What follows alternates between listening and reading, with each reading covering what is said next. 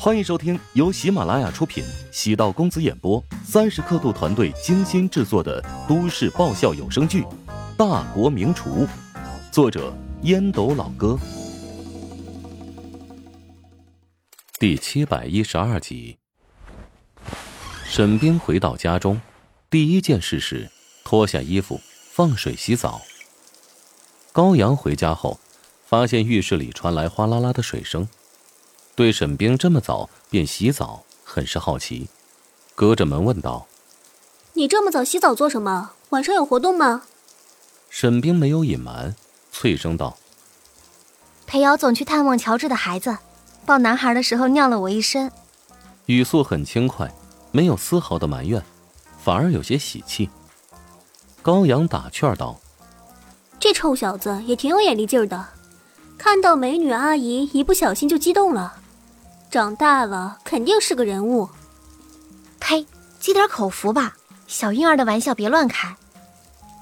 高阳眼睛一亮，突然想起一件事。哎，那几条香绣是你给乔治的小孩准备的吧？是啊，作为同学送点礼物不过分吧？我早就想感谢他了，正好有了机会。对了，姚总送了十五厘米长的长命锁，相形见绌。高阳下意识用手比划了一下，目瞪口呆。那么大，小孩戴着跟护心镜一样了。果然，土豪们送礼物只追求排场，一点也不在乎是否实用。若我有那个财力，我也会考虑送大气一点的礼物。这倒也是，乔治是个财迷，这叫做投其所好。外面没了动静，高阳回了自己的房间。沈冰用毛巾擦拭着身体，努力回忆着与陶如雪的见面，自己好像没有失礼的地方。没想到陶如雪对自己很熟悉。虽然陶如雪刚生完小孩，而且没有化妆，但清水出芙蓉的样子，让人感觉仙气逼人。难怪乔治不将其他女人放在眼里，因为家里养了一只仙女式的人物。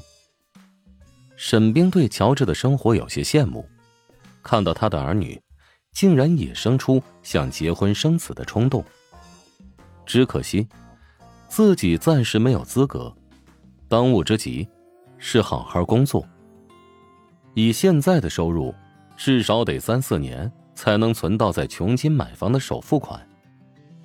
房子不需要特别大，但至少得是三居室。计划将父母、哥哥。一起从兴州街道穷街生活。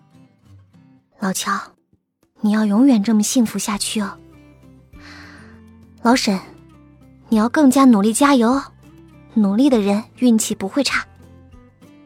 沈冰对着镜子里的自己，干净的笑容，丝丝沁甜。陶如雪在家中休息两次，前往电视台辞职。进入办公室，有几个同事迎了过来。陶如雪的目光穿过人群，见到了将来，微微吃惊。他不是被调整到其他的部门，怎么会出现在这个节目组？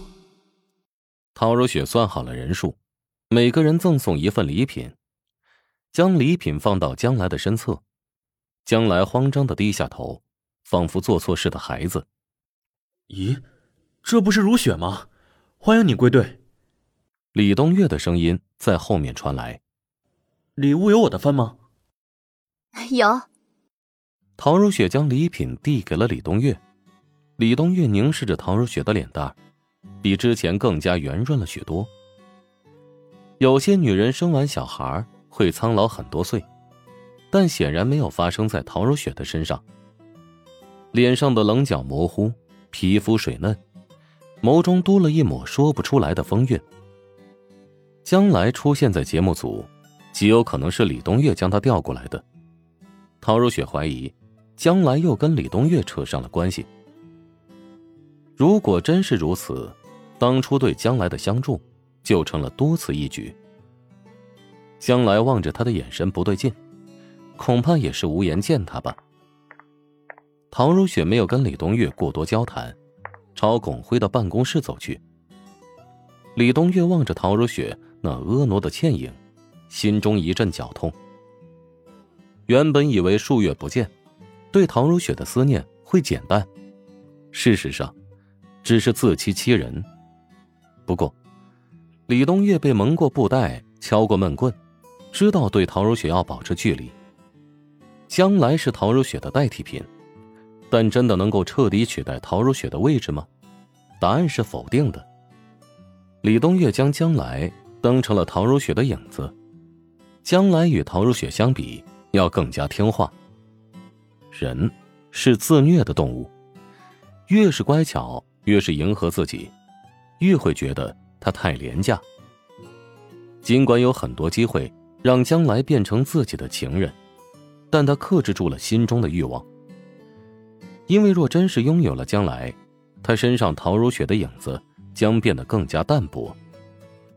巩辉早已听到外面动静，用手指挑着百叶窗观看外面的动静。等陶如雪朝办公室走来，他连忙走回自己的座位。等敲门声响起，巩辉喊了一声：“请进。”看见陶如雪进入，巩辉佯作意外，眼中露出惊讶之色。如雪，是什么风把你吹过来了？怎么也不事先通知一下？怕影响大家工作。陶如雪笑着，将礼物搁在桌上，再从粉色皮包里取出一页纸，摆在巩辉的身侧。龚老师，这是我的辞职报告。哎呀，终究还是等来了坏消息。我一直不愿意接受你离开的事实，但是知道你早晚会离开。对不起，辜负了你的栽培。陶如雪见巩辉没有看辞职报告，也很无奈。巩辉很认真的摇头：“你别太谦虚，你拥有优秀的条件，这决定了你能走多远。咱们拍摄的那几个网综效果很不错，最近的分账下来，排在了同期网综的第二位。”你是否考虑一下暂时办理停职，一年、两年或者三年吧，依然在节目组挂职。如果有兴趣的话，就来做做节目。最新的网综受到陶如雪生下龙凤胎的影响，热度很高，一度冲到了类别的第一位。巩辉对陶如雪开出这么好的条件，那也是合情合理的。虽然现在已经有了准备，几个备选人员替代陶如雪。但与陶如雪的水平还是有着较大的差距。在其位谋其职，既然我决定离开，就不要占有很多人觊觎的位置，否则不仅会让你难做，而且还会影响节目组的氛围。陶如雪没有犹豫，果断拒绝。巩辉眼中难掩失望之色。唉，我感觉心如刀绞，失去了一员大将啊！哎，对了，晚点儿我喊几个人。大家一起吃午饭吧，算是给你送行。谢谢龚老师，吃饭就不用了，我回去还得照顾孩子呢。哎呀，你呀，别用孩子做借口了。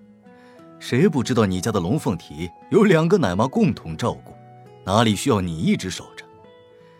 我知道你担心什么，中午吃饭的名单你来定。本集播讲完毕，感谢您的收听。